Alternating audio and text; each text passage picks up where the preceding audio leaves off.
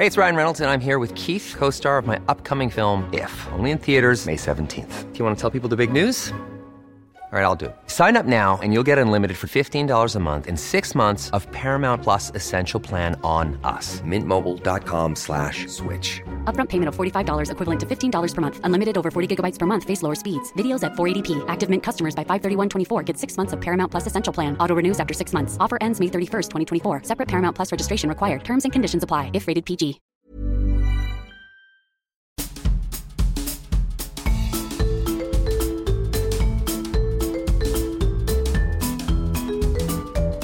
Vous écoutez le podcast de So Sweet Planet.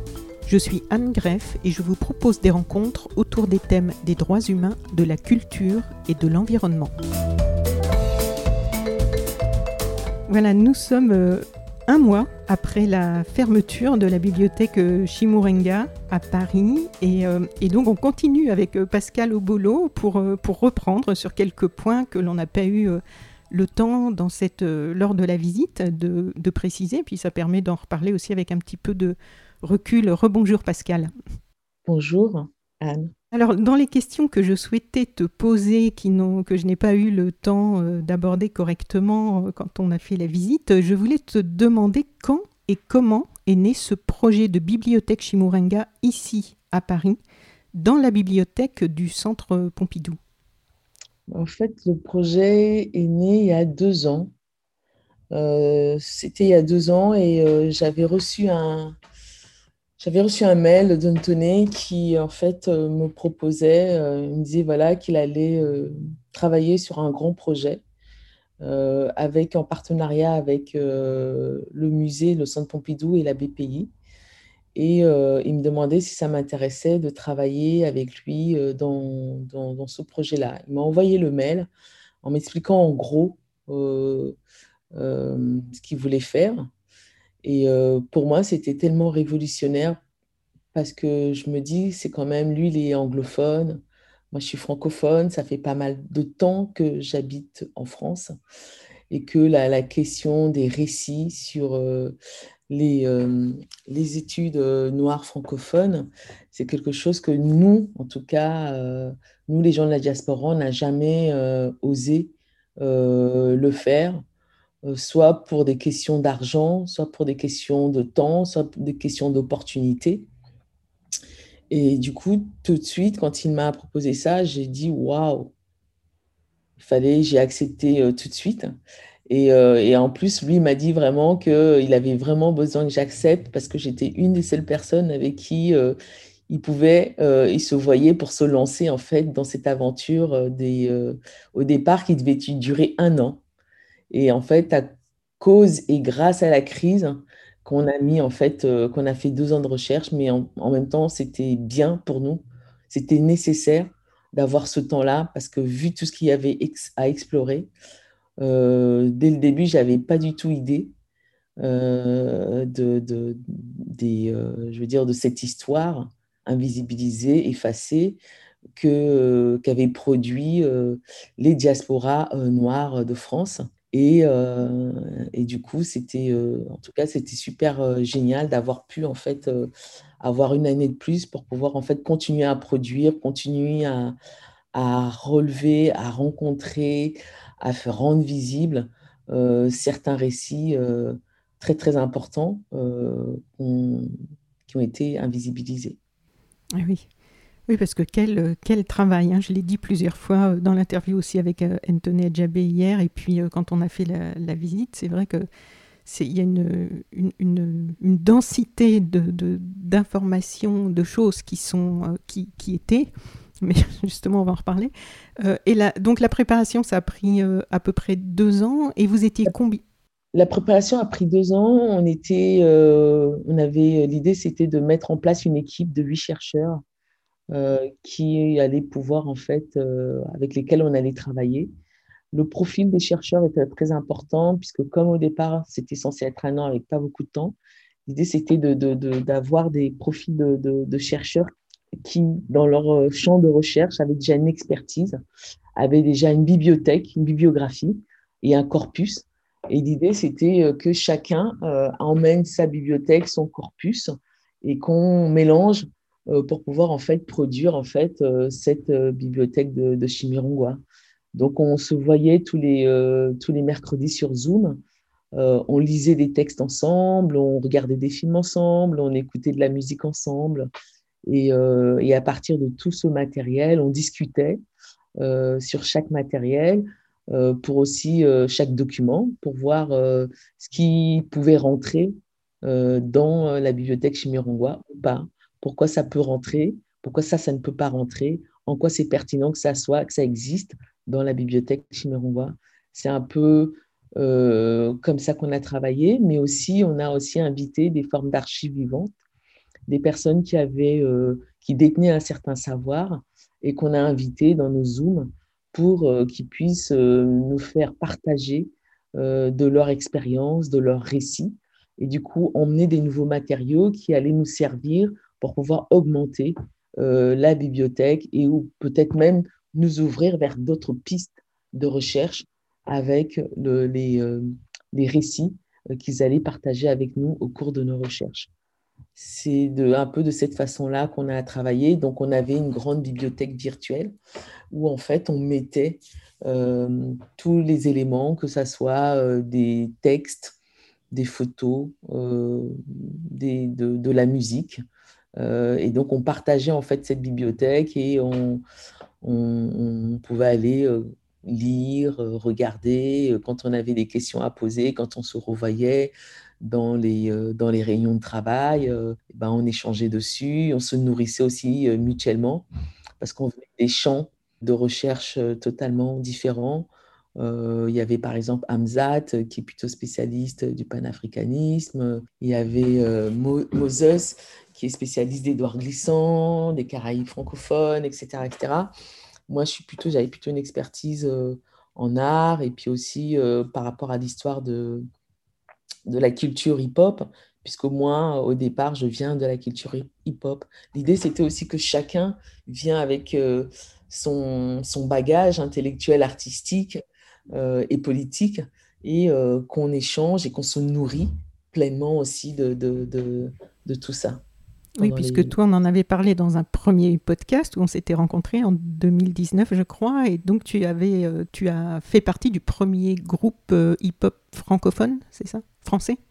Ouais, le premier groupe de rap féminin euh, français qui s'appelait les Ladies Night. Oui. Et aussi le, premier groupe à pratiquer le double dutch euh, en France.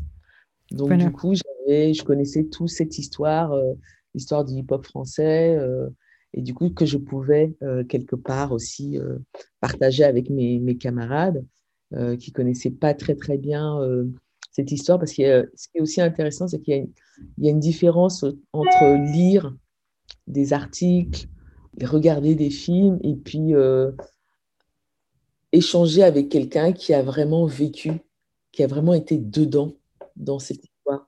Parce qu'il y a des choses qui ne sont pas documentées euh, dans les archives et du coup que euh, ces personnes qui ont vécu ces récits peuvent venir quelque part éclairer et puis aussi enlever le doute.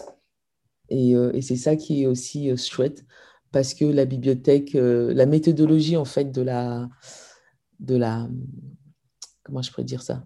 C'est-à-dire que Chimirongwa, c'est vraiment une intervention, c'est une intervention à l'intérieur euh, de l'espace de production de connaissances et au sein des archives aussi. elle cherche aussi à repenser une bibliothèque, mais comme un laboratoire, euh, produisant de la curiosité, des nouvelles aventures, des rêveries euh, des engagements sociopolitiques ou des, des fêtes, euh, des, je pourrais dire des, de l'esprit critique aussi. Euh, c'est aussi quelque chose qui était très très important. On s'est beaucoup chamaillé sur des, pas chamaillé, je dirais. Ouais, Vous avez discutaillé. discutaillé exactement sur des thématiques, sur des auteurs. La perception qu'on avait chacun de ces auteurs-là, c'était très différent ah oui? suivant la sphère où l'on venait, etc. Et, euh, et donc, c'était aussi. Euh, c'est le fait aussi pour moi, ce qui m'a beaucoup touché, c'est euh, le fait de se concentrer sur la façon de faire communauté et de produire et de faire circuler aussi la connaissance. c'est ce qui m'a vraiment touché et enrichi dans ce projet parce que j'ai vraiment, vraiment beaucoup appris. Ça m'a vraiment, vraiment beaucoup nourri. Ah oui, justement, c'était une de mes questions. Si, toi, qui avais déjà quand même euh, une grande euh, connaissance de tout ça, est-ce que tu as appris beaucoup de choses? Est-ce que pour toi, ce cheminement euh, de, préparation a aussi été enrichissant, éducatif, inspirant? Bah, Déjà, la, méthodologie en même, en, même en, je veux dire, la méthodologie de travail. C'est-à-dire que la bibliothèque Chiméroga, c'est vraiment une méthode de travail. C'est une façon, en fait, de, produire de la pensée, de, l'intellect, qui est différent du, champ académique ou même du champ universitaire. Je crois même que c'est anti-académique et anti-universitaire, parce qu'on fait appel à des notions, à des façons de faire, euh, de produire de, la culture, de la pensée, qui est vraiment totalement euh, à l'opposé, qui est vraiment totalement différent du process euh, universitaire. Parce que pour pouvoir, en fait, je pense, avoir certains récits, et on est obligé de, fonctionner de cette manière, parce d'être dans cette forme de déhiérarchisation aussi des savoirs, que tous les, savoirs se valent, quel que soit, que ça soit des savoirs militants, que ce soit des savoirs euh, traditionnels, etc. Tous ces savoirs-là, en fait, se, valent. Et pour nous aussi, c'était très important euh, de le faire savoir et de travailler aussi de cette manière-là. Et même dans la classification euh, de la bibliothèque Chimirangwa, c'est aussi ça. On est dans une forme de déconstruction, de classification, de catégorisation. Et du coup, la lecture, elle s'opère totalement différemment quand il y a justement cette manière comme ça de déarchiser les savoirs et de les lire sur le même plan. Et, du coup, c'est beaucoup plus enrichissant. On va plus en profondeur euh, dans certaines choses, alors que si on avait euh, épousé, utilisé une, euh, une méthode de travail, une façon de faire de la recherche très universitaire, on serait passé de, loin sur pas mal de récits. On aurait raté beaucoup, beaucoup, beaucoup de choses. Et en fait, on a, on a acquis, on a pu rassembler tous ces récits-là parce que justement, euh, on a travaillé autrement. On a, euh, c'est-à-dire que aussi bien euh, en termes d'intergénérationnel, on a travaillé aussi de cette manière-là, aller chercher les anciens, leur donner de la visibilité, leur tendre le micro dont passe, pour qu'ils viennent en fait. On va en reparler, oui. Des, des, des, des, choses qui n'existaient pas justement, même dans, dans, les archives, dans les bibliothèques de France, certains de ces récits-là ne sont pas répertoriés. Certains, même certaines productions ne sont pas, euh, n'existent pas. Par exemple, quand on voit euh, le magazine qui avait été fondé par Mani Dubango, euh, Afro Musique dans les années 70, mhm. ce magazine, il n'est pas répertorié à la BNF. Nulle part il est. Mais on savait au travers des interviews, des échanges avec euh, Manu Dubango, qu'il avait créé ce magazine-là. Et du coup, on a retrouvé euh, Jean-Jacques Dufayet, qui était aussi euh, cofondateur de ce magazine des musiques noires avec Manu Dubango. Et lui, en fait, il avait gardé, en fait, il avait archivé tous les numéros. Et c'est comme ça qu'on a pu avoir accès aux numéros, qu'on les a scannés, et du coup, avoir une, une certaine euh, histoire des musiques noires euh, au travers euh, ce magazine qui avait été fondé par Mani Dubango. Et très peu de gens savent qu'il a fondé en fait ce, ce, magazine. Tu vois, donc si on avait une méthodologie très universitaire, très académique, eh ben, on n'aurait pas pu avoir accès en fait à beaucoup d'éléments. Et, et, et, déjà, même moi, je voyais quand je faisais les visites, c'était incroyable parce qu'à chaque fois, j'apprenais toujours des choses. La bibliothèque Chimironwa, en fait, c'est une forme de bibliothèque euh, augmentée au contact du public. À chaque fois, il y avait toujours quelqu'un qui regardait au travers la cartographie, qui disait Ah, mais euh, tel événement, ah, mais tel syndicat euh, en Guadeloupe, c'est mon oncle qui avait créé ça. Et je l'ai vécu avec toi d'ailleurs pendant la visite qu'on a faite ensemble. On a rencontré une femme.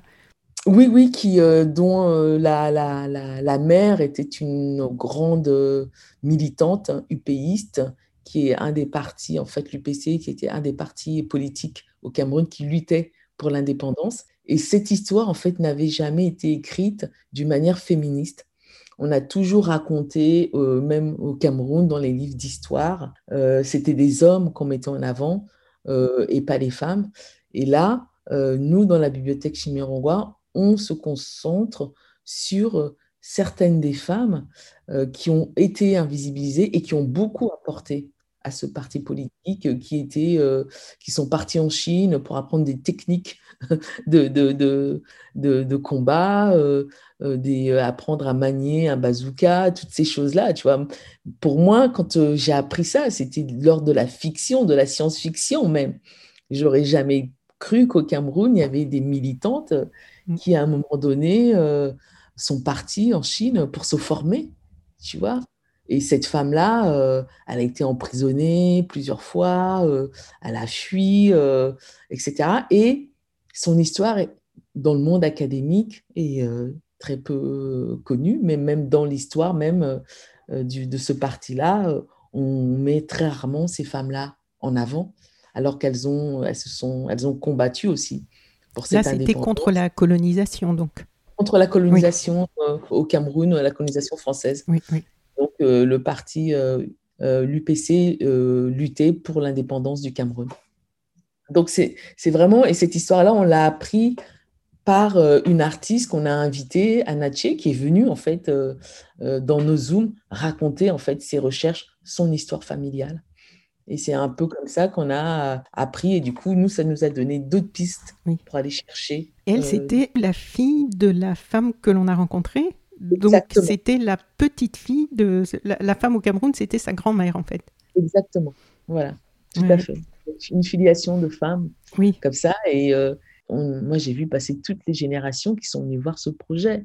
J'avais jamais vu ça euh, de ma vie. Je ne sais pas si je t'ai raconté, mais euh, le, jour où on était en train de finir d'installer, euh, de, faire l'installation, il y a les, les, les, gens qui font le ménage à la BPI. il y a un des, des, des papis en fait qui s'est arrêté, qui a arrêté de balayer, qui est venu, qui s'est arrêté devant une cartographie. Il a commencé à regarder et euh, c'était une des cartographies qui parlait en fait euh, de. Il y avait eu le feu dans une. Je crois que c'est dans les années 70 euh, à Aubervilliers. Il y a un foyer Sonacotra qui avait brûlé. Mmh. Et en fait, apparemment, un des membres de la famille en fait habitait dans ce foyer-là. Et j'étais hyper, mais vraiment touchée. J'étais émue parce que en fait, ces gens-là, quand je les vois travailler, nettoyer les musées, ne... c'est des invisibles. C'est des gens, en fait, euh, qui ne, qui ne s'arrêtent pas pour prendre le temps de regarder, euh, d'observer, d'avoir accès, en fait, euh, à, ces, à ces œuvres d'art. et là, je ne sais pas pourquoi, parce qu'il se sentait concerné aussi, peut-être aussi, c'est ça aussi. Il s'est arrêté de travailler pendant quelque temps et et, rester scotché devant une des cartographies. Oui, c'est une euh, mise en valeur aussi de, la, de, de, vie qui n'ont jamais été mises en valeur. Exactement, tout à fait. Et qu'on ne voit pas dans, dans les, institutions euh, muséales, hein. ce genre de, de, propos, ce genre de, de récits, tu vois. Et, euh, et du coup, j'étais ouais, j'étais super, super touchée parce que c'est quelque chose aussi qui me, qui me met mal à l'aise, qui me dérange quand je vais des fois travailler dans des institutions muséales ou les centres d'art. C'est-à-dire que les seuls moments où les présences, la présence des corps noirs se trouve, c'est euh, uniquement, effectivement, euh, dans, dans, ces classes-là, dans ces personnes euh, qui, qui, nettoient les toilettes, qui, qui nettoient ces espaces où il y a ces, ces œuvres-là, ou les guides, ou les gardiens à l'entrée, les mecs qui font la sécurité, c'est là où tu vois les corps noirs. Et plus tu montes dans la hiérarchie de ces institutions-là, et plus ça devient monochrome et, moins il y a de la diversité. Euh, et, et, du coup, c'est quelque chose qui me... Ouais, c'était très, très, très important, très touchant en tout cas mmh. pour moi. Et aussi, j'ai compris aussi à quel point c'était, ce travail était nécessaire et, important pour la communauté noire euh, aussi, de, savoir, euh, quelles que soient euh, les générations, qu'on a une histoire, qu'elle est là, cette histoire, et que cette histoire aussi a participé des luttes, a enrichi aussi la production culturelle, artistique, politique française. Et de, de, se dire que quand même, on, a une histoire commune aussi. Et cette histoire commune, euh, elle, participe du vivre euh, ensemble. Euh, parce qu'on ne peut pas dire à une, communauté, vos anciens n'ont rien produit, que vous ne produisez rien, alors que ce n'est pas le cas. Et, on le sait pertinemment parce que dans nos familles, euh, c'est vrai que dans certaines familles, il y a des transmissions qui s'opèrent euh, d'histoires, de, récits, euh, comment, comment ton père ou ton grand-père est arrivé en France, par quel billet, pourquoi, qu'est-ce qu'il a fait, qu'est-ce qu'il a apporté à la nation France, qu'est-ce qu'il a produit, etc., etc.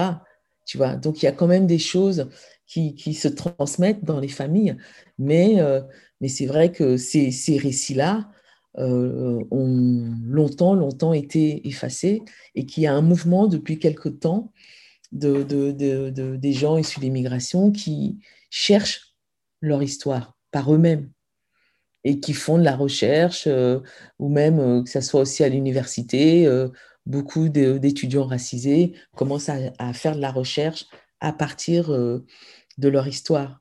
Et du découvrir des choses et se rendre compte que quelque part, euh, il y a une richesse qui a été euh, produite, mais euh, ce qu'on n'arrive pas à comprendre, pourquoi cette richesse-là, elle a été invisibilisée ou effacée, pourquoi on refuse à ce qu'elle fasse partie de cette grande histoire universaliste. Et c'est pour ça qu'aujourd'hui, il y a cette remise en cause de l'universalisme, parce que l'universalisme exclut en fait certains récits exclut certaines histoires. Donc, pour nous, elle ne peut pas être universelle, universaliste, parce qu'il manque justement ces récits-là.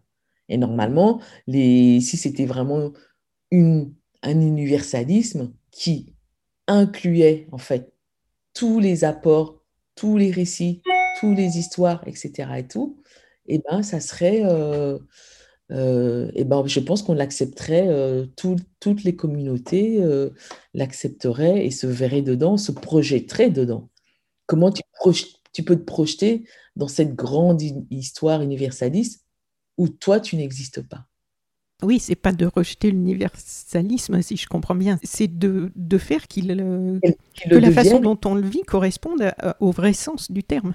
Exactement, c'est-à-dire mm. qu'on puisse se reconnaître, que tout le monde puisse se reconnaître et se projeter. Et pour se projeter euh, dedans, et eh ben, il faut que quand même qu'il y ait des modèles, il faut qu'il y ait des récits euh, qui nous parlent et qui, euh, même pas qui nous parlent, il faut qu'on se sent inclus de par nos productions dans cette, dans, dans cette histoire.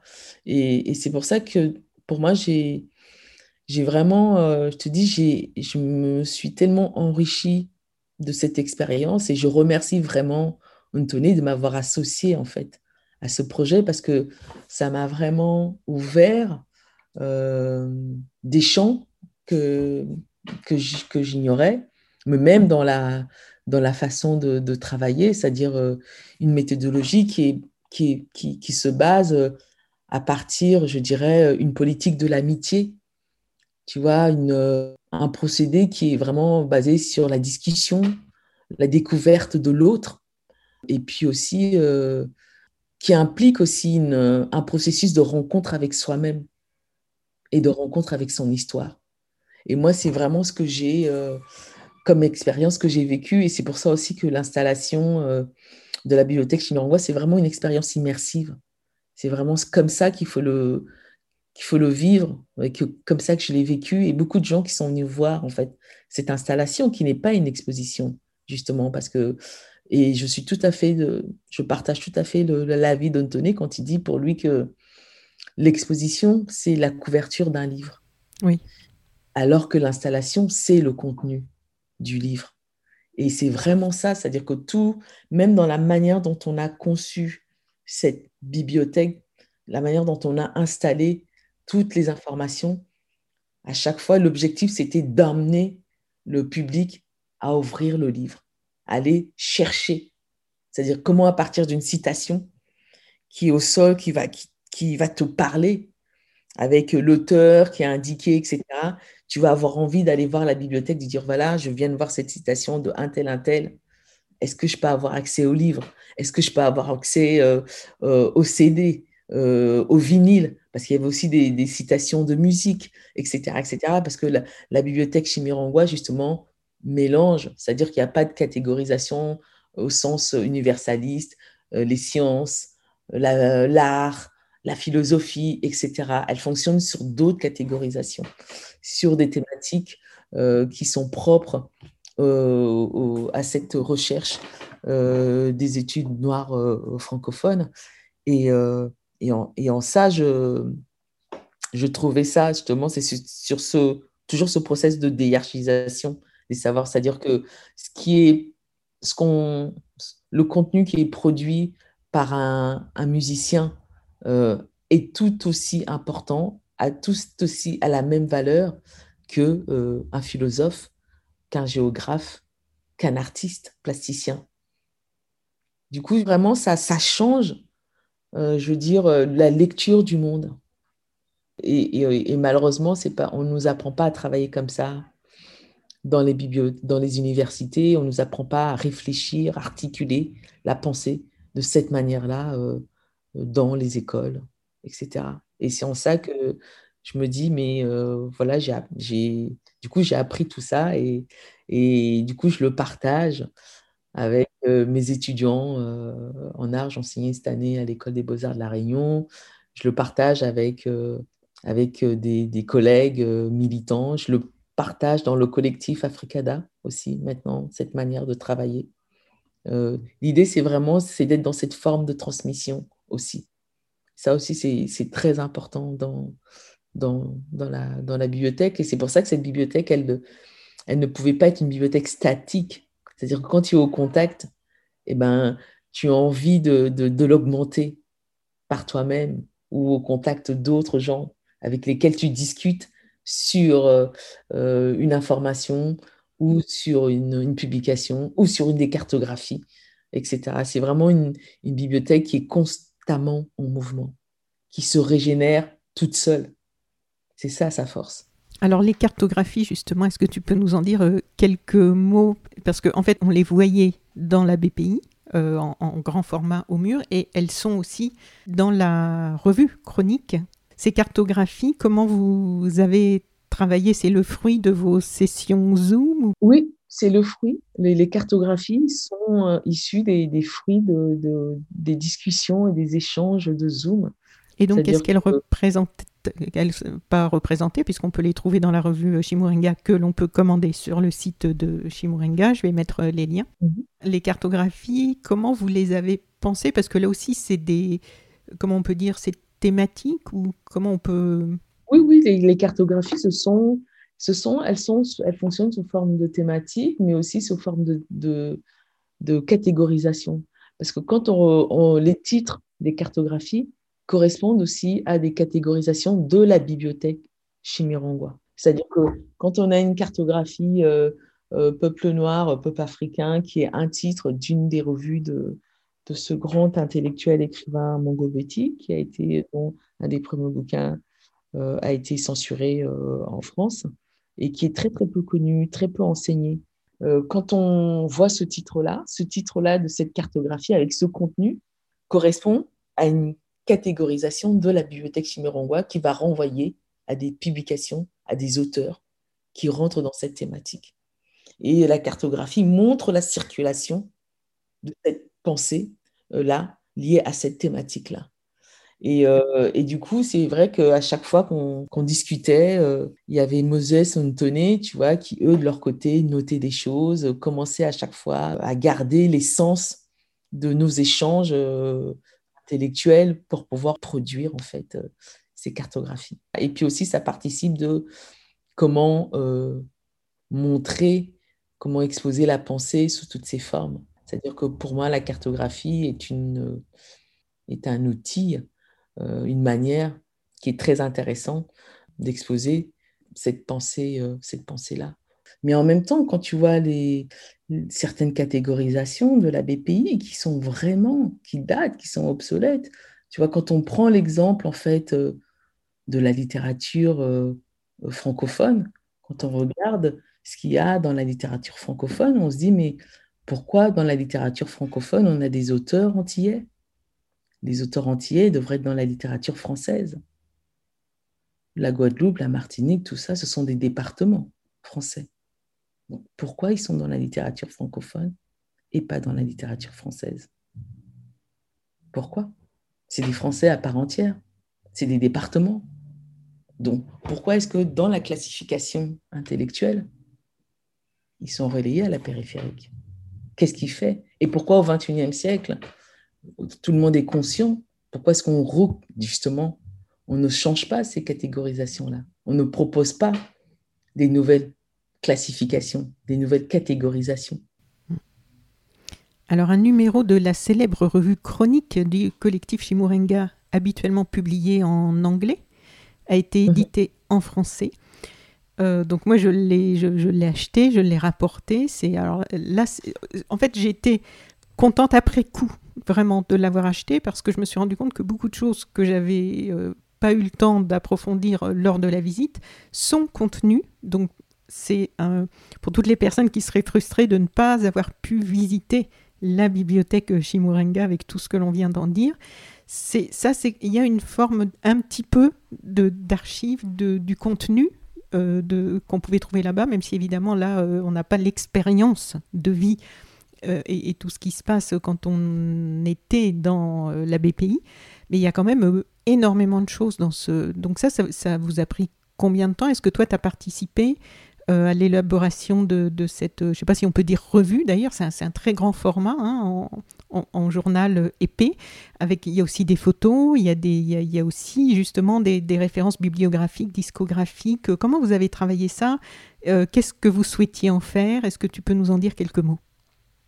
En fait, hum, Chronique, en fait, c'est une, revue, c'est une revue à part entière.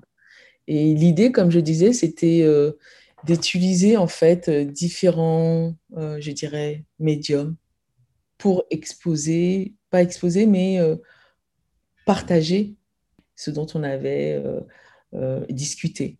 Donc il y avait l'installation qui était à la BPI. Ce qu'on n'avait pas pu mettre à la BPI, on l'a mis dans chronique, dans la revue. Ce qu'on n'a pas pu mettre dans la revue, on l'a mis dans Passe, qui est le Pan African Space Radio Station qui s'est traduit.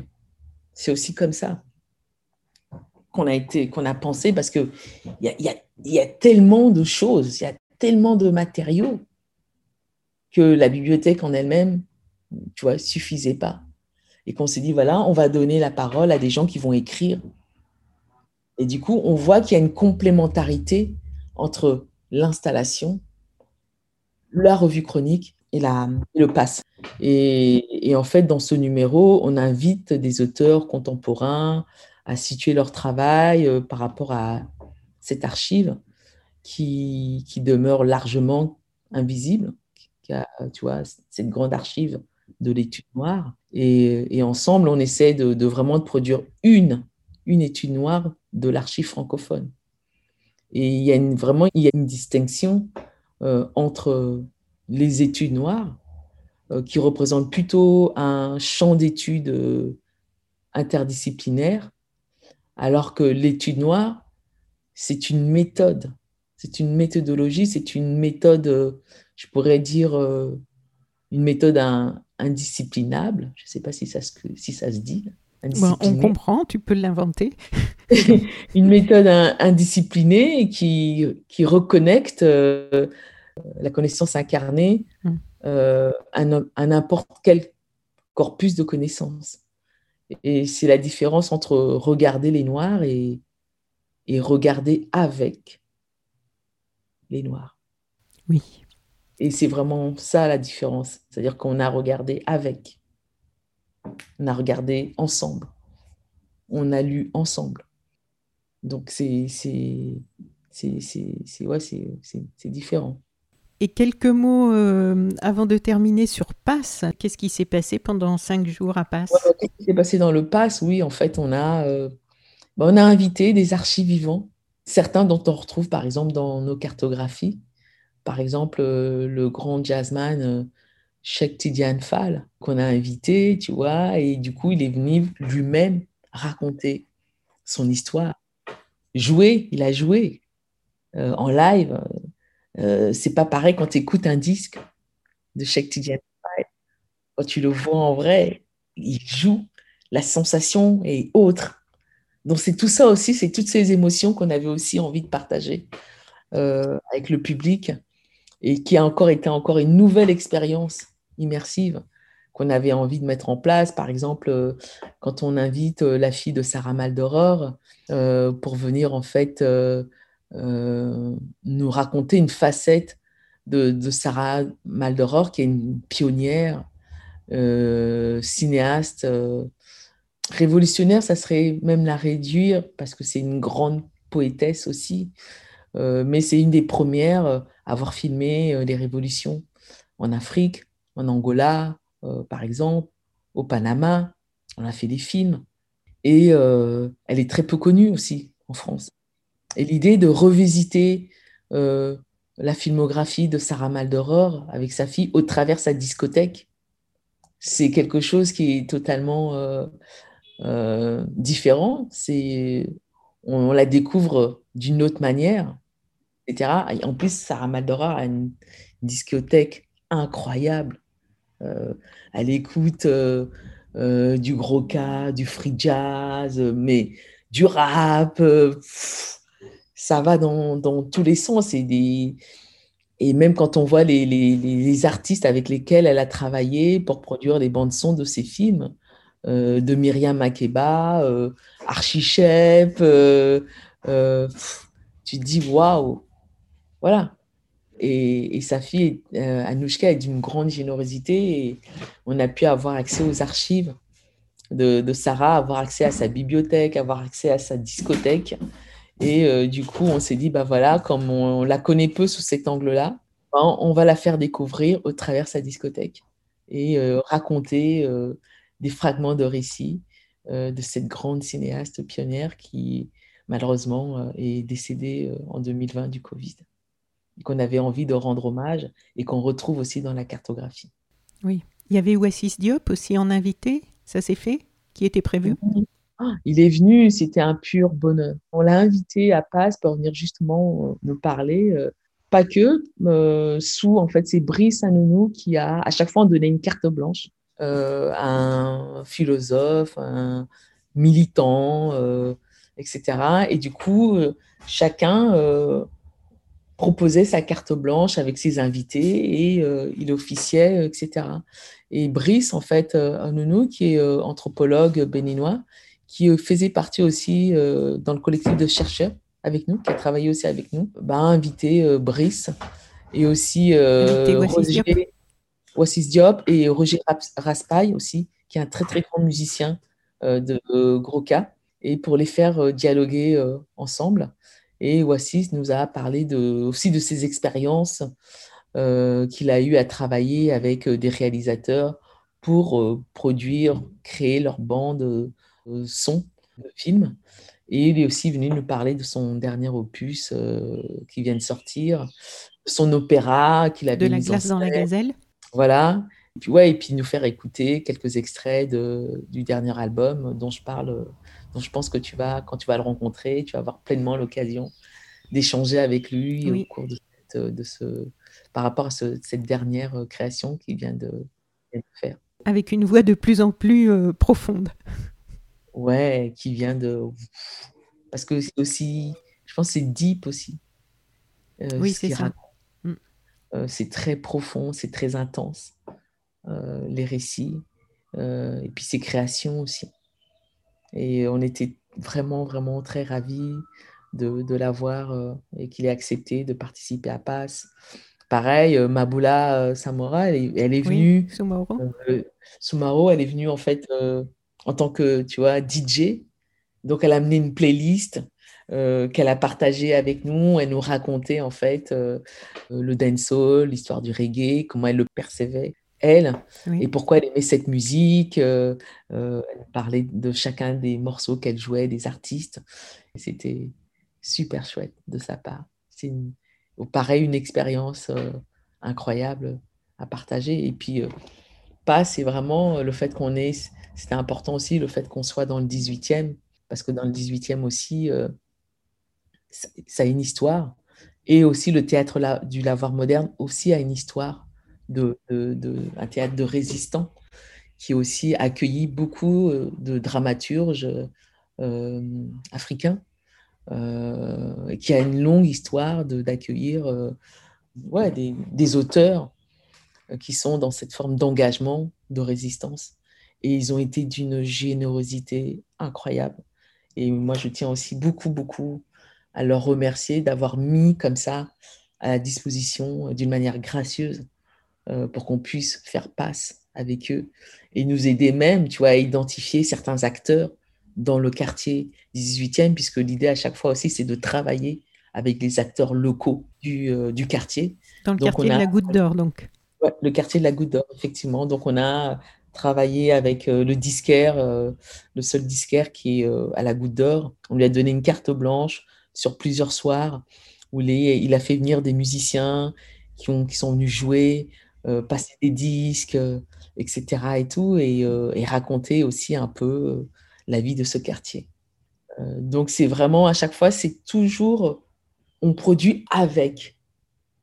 Oui, il y a une, grande, une, grande, ouverture tout le long, et c'est ça que je trouvais intéressant aussi dans la discussion avec Anthony Djabé, qui tenait à préciser que le, le, dans les intentions, il n'y avait pas l'intention d'entrer en conflit, euh, par exemple à la BPI ou tout ça. Parce que c'est souvent à ça qu'on réduit ce genre d'initiative, je trouve.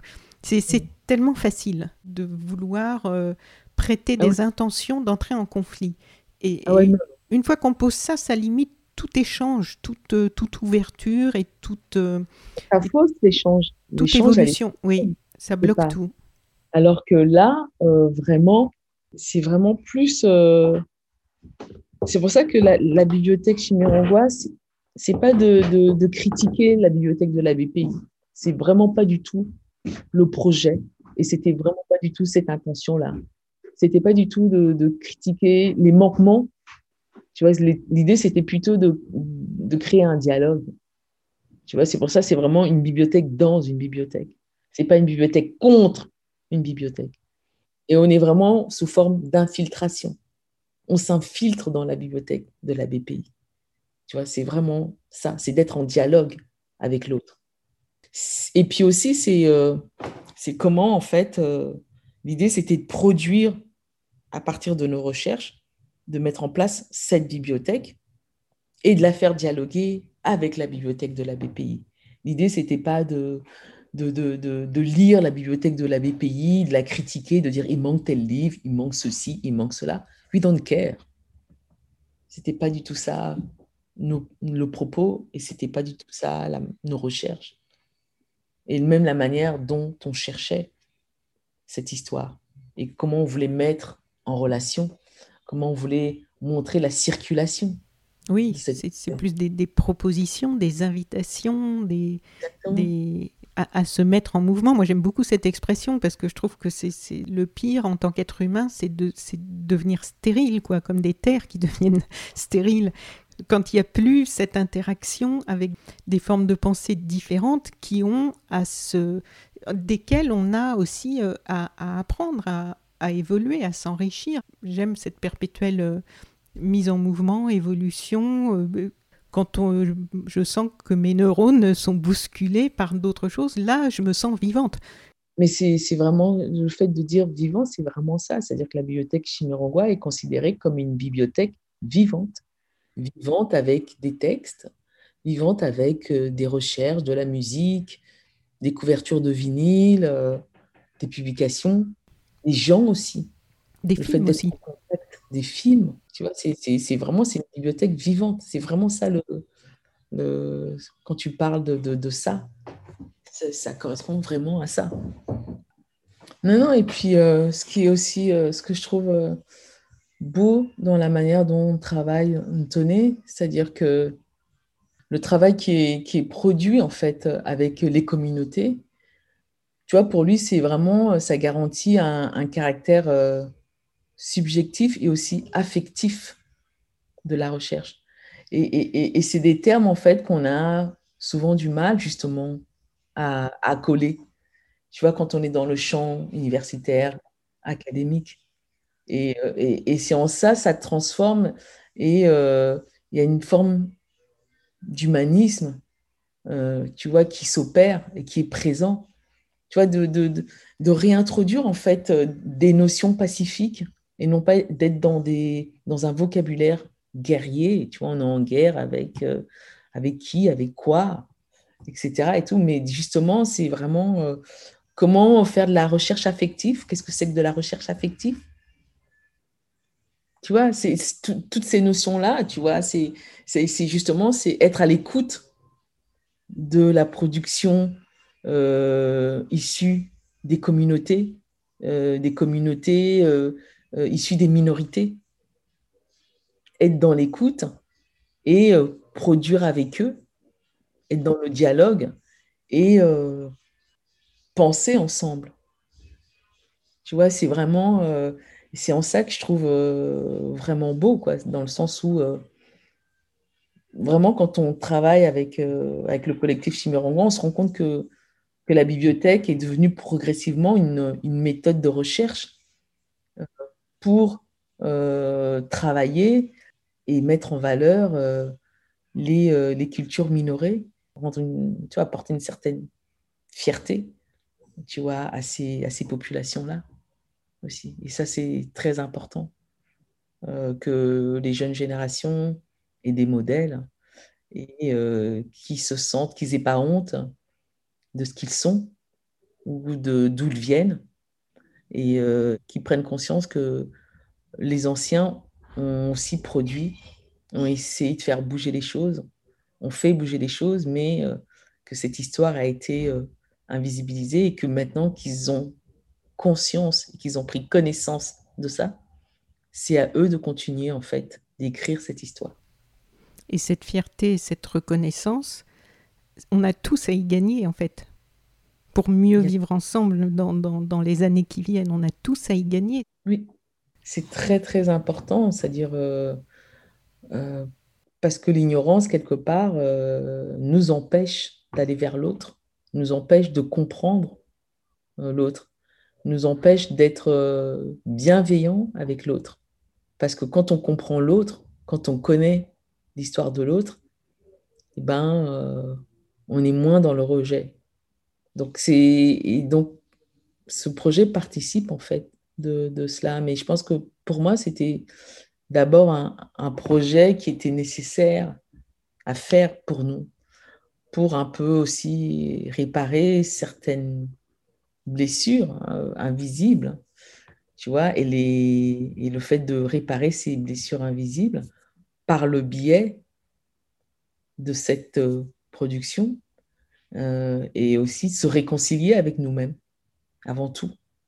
Tu vois, c'est vraiment, euh, c'est pour ça que c'est pas du tout un projet qui, qui vient critiquer l'institution ou qui vient critiquer, non, c'est un projet qui d'abord nous fait du bien à nous-mêmes qui est nécessaire pour qu'on puisse avancer de l'avant et dire oui, euh, bah oui, on fait des choses ici, des choses très importantes qui participent, tu vois, aussi à, à l'élaboration de la construction de ce pays aussi.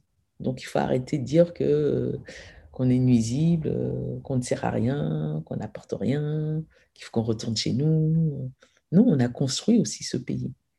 Et, euh, et, il, faut, il faut partager en fait euh, ce savoir qui montre et qui démontre euh, les apports que ces communautés-là ont apportés à l'État français.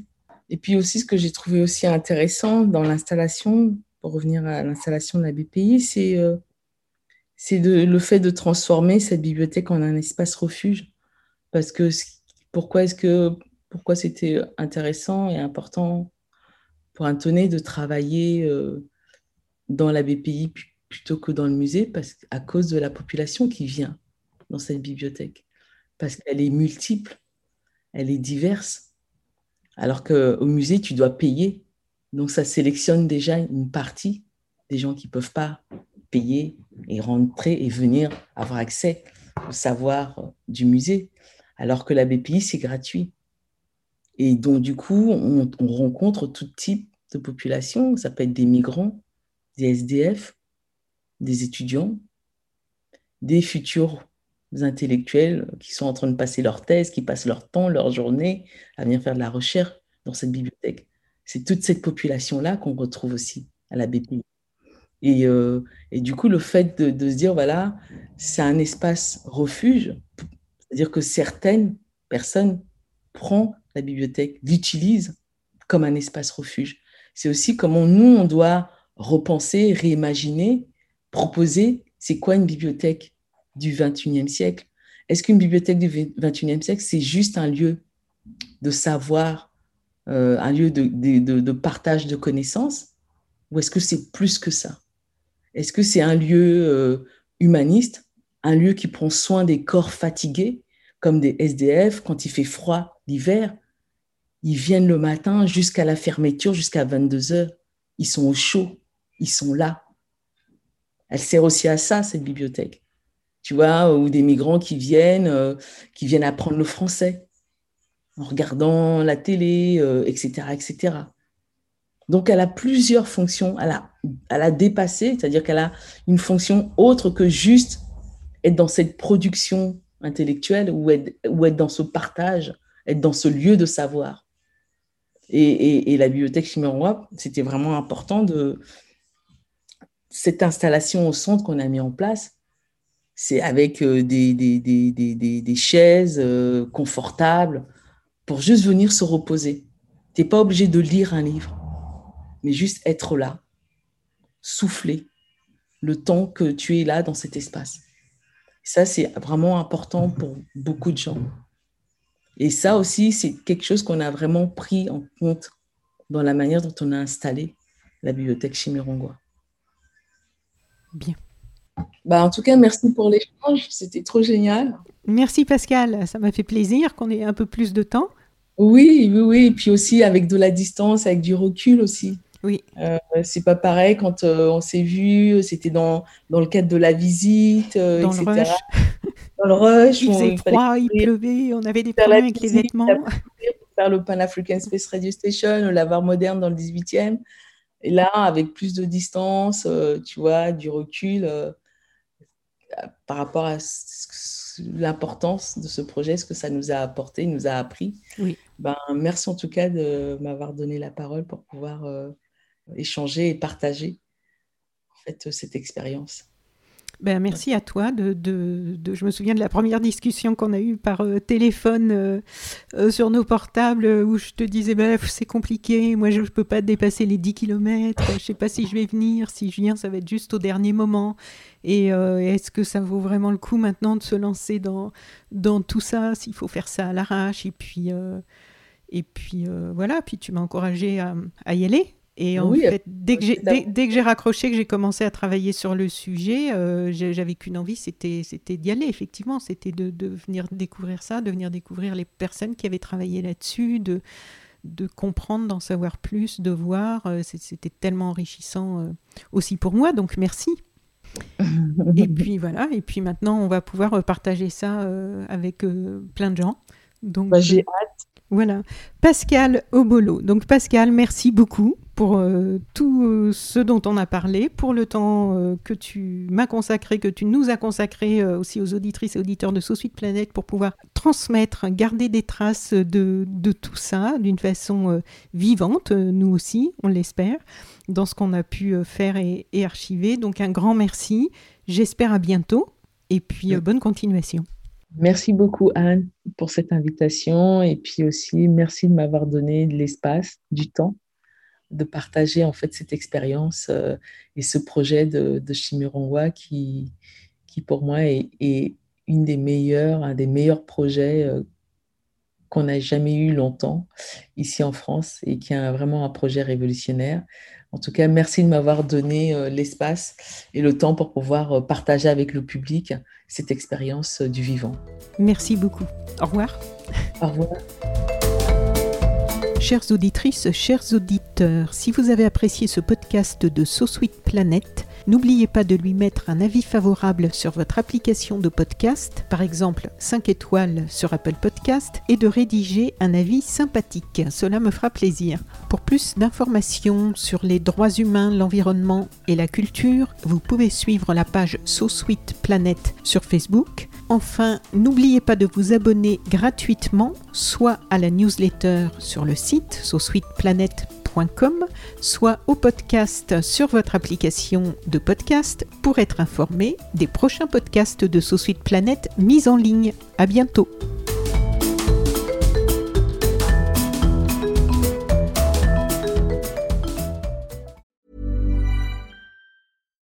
When you make decisions for your company, you look for the no-brainers. And if you have a lot of mailing to do, stamps.com is the ultimate no-brainer. It streamlines your processes to make your business more efficient, which makes you less busy.